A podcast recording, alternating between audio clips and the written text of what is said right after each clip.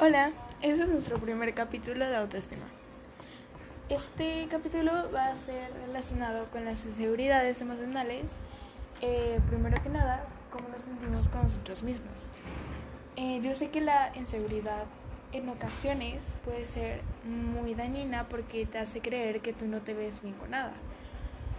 Claro, la inseguridad no ocupa una mayor parte de tu cerebro, así que es un poco fácil de evitarla o ayudarte a salir de ella, ya que en algunos casos la inseguridad no se puede mucho combatirla tan rápido y en algunos casos la puedes combatir rápido.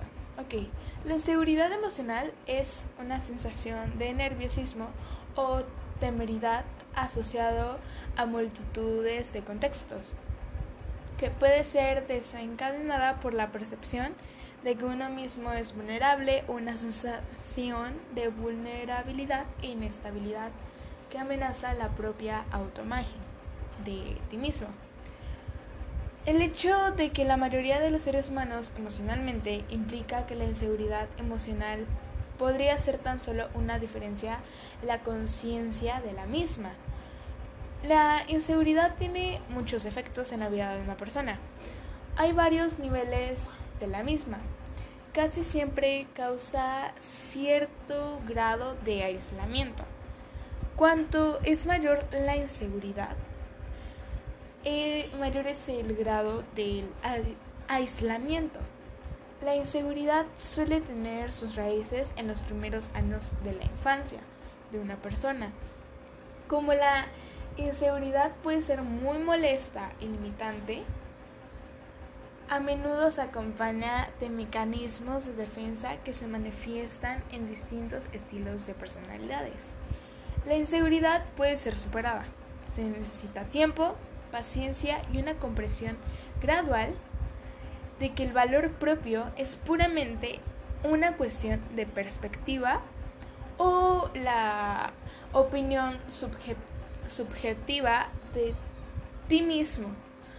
Por lo que si bien puede ser cierto que la inseguridad puede ser puede seguir a la preocupación por la realidad objetiva. Esto no es de ninguna manera una necesidad, sino más bien una tendencia. En alguna etapa de la vida, la mayoría de los seres humanos hemos vivido esta inseguridad emocional. Hay varias formas y pasos para afrontar la seguridad emocional ejercicios de meditación, valorarte a ti mismo, cambiar los pensamientos negativos por positivos, leer libros de autoayuda, hablar y platicar con nuestros amigos o familiares para socializar un poco más y salir del aislamiento e inclusive buscar ayuda con un psicólogo. La primera de las etapas del desarrollo psicosocial que expone Eric Erickson consiste en el desafío de encontrar la seguridad y aprender a confiar en uno mismo y en el entorno. Con la inseguridad puede llegar a la desconfianza. Las personas inseguras de sí mismos pueden que sean celosos o tengan problemas psicólogos tanto en casa como en la escuela o en el trabajo. Ok, a continuación van a ir unos consejos, por así decirse, de cómo superar la inseguridad. Claro, estos consejos son psicólogos para que no vayan a decirme que por qué no. Ok, son muchas las personas que sufren problemas de inseguridad. Sentir que no sé, no se está a la altura de las circunstancias que todo el mundo es capaz de progresar, pero uno mismo no tiene la, habilidad, suficiente. Hacer enfrentar a hacer frente a este tipo de auto autosabotaje no es fácil, pero conseguirlo acostumbra a hacer mucho bien, ya que felicita, ya que facilita la resolución de varios problemas derivados de este.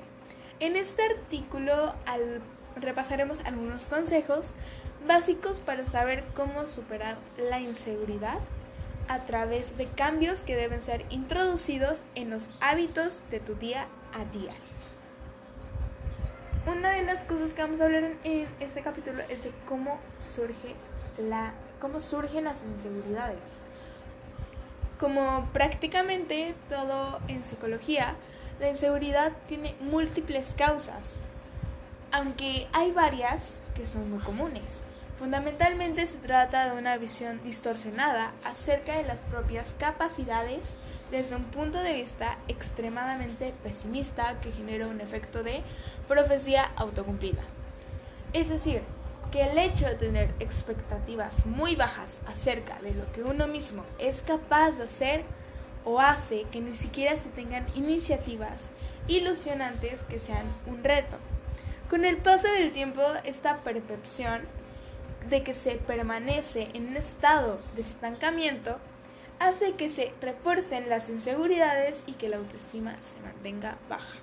Ok, también de ahí surge la autoestima baja, que en el próximo capítulo vamos a hablar sobre ella. La idea de que buena parte de esta monotonía y ausencia de hitos vitales conseguidos se debe a que uno mismo se mantiene en la zona de confort no cobra un protagonismo suficiente como para la percepción de los propios efectos determinen el modo en el que pensamos sobre nosotros mismos. Por otro lado, uno de los hábitos de la vida en los que las inseguridades se hacen notar más son las relaciones personales, algo tan sencillo como adoptar un lenguaje no verbal que denote inseguridad consigue el efecto de que los demás nos traten de manera consecuente. De manera que en cada conversación e interacción social se capta el mensaje de que efectivamente hay motivos para sentirse inseguro. Se trata de un, circo, círculo vicioso que con el paso del tiempo llega a generar una dogma, una creencia que ni siquiera se cuestiona valemos menos que los demás. Eso es lo que nosotros pensamos. ¿Cómo puedes superar la inseguridad en el día a día? A continuación, te vamos a decir varias ideas desde las que puedas partir para reforzar tu autoestima de manera progresiva.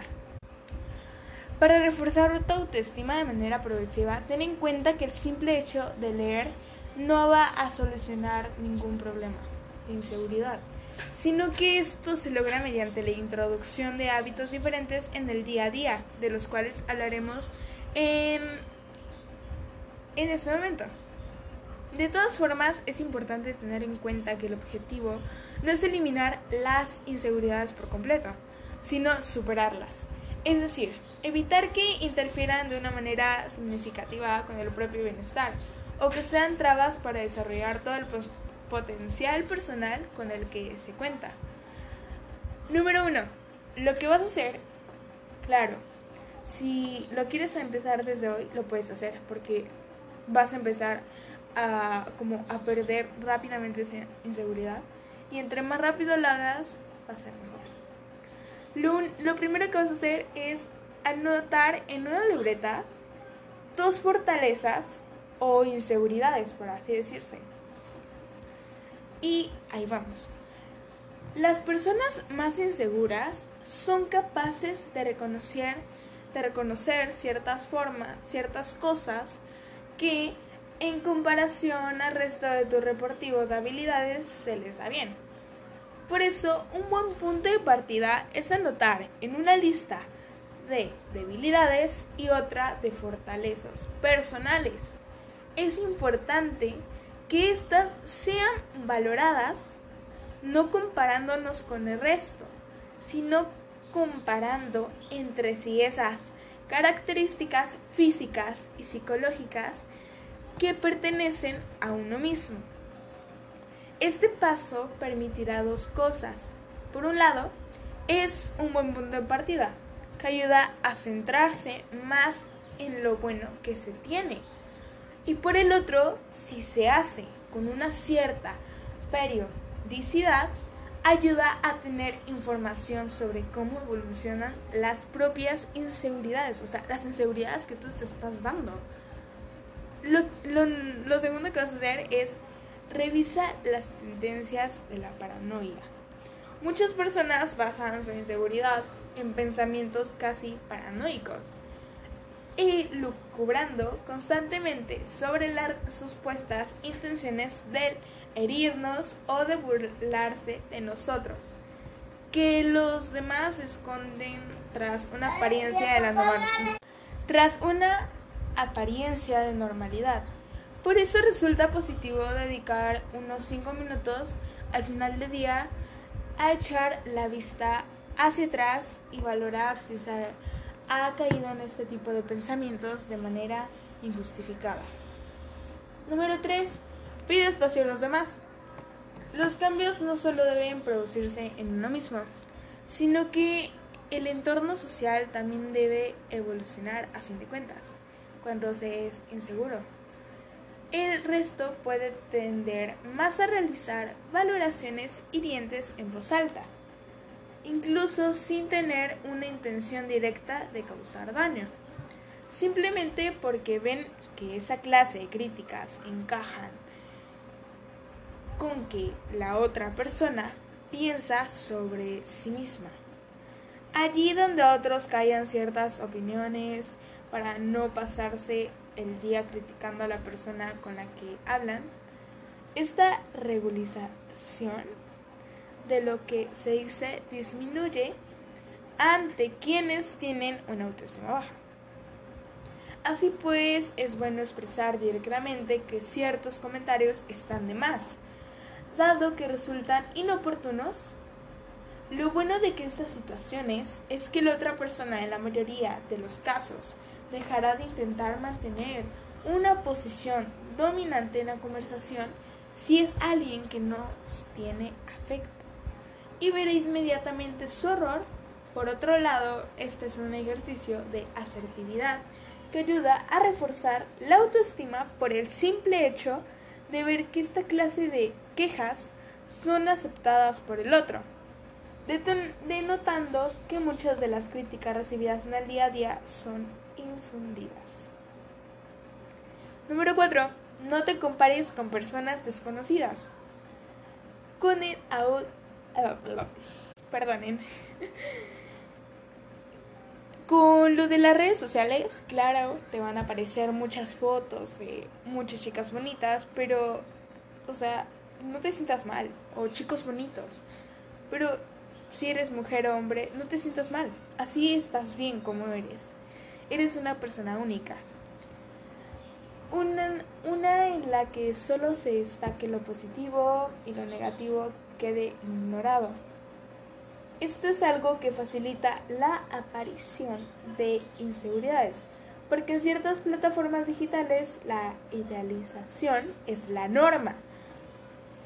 Por consiguiente, cada vez que te asalte un pensamiento asado en la propia inferior ante otros que fundamentalmente se conocen mediante Facebook, porque Facebook es una de las plataformas que ahorita está mucho más de moda, también Instagram o similares, recuerda que se trata de un espejismo. No hay ningún motivo para pensar que esa persona sea perfecta o incluso casi perfecta. Y sí hay muchos motivos para pensar que la imagen sé que se tiene de ese otro está muy distorsionada. Como lo acabo de recalcar, tú eres muy hermoso así como eres. Y no importa lo que diga la gente porque al final de cuentas es tu vida, no la vida de esas personas. Y el último, 5. Practica deporte y come bien. O haz lo que más te guste, como por ejemplo ver, ver películas o no sé, lo que más te guste. O algún pasatiempo que tengas.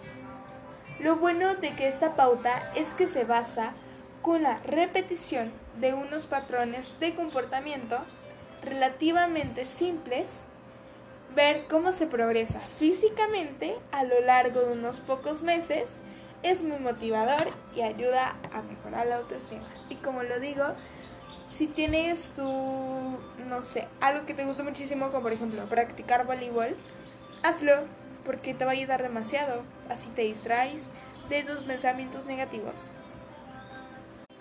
Y esto es todo. Espero y les, haya, y les haya gustado. Y por favor, escuchen el siguiente episodio que se va a tratar sobre autoestima, o sea, baja autoestima. Hasta luego, bye.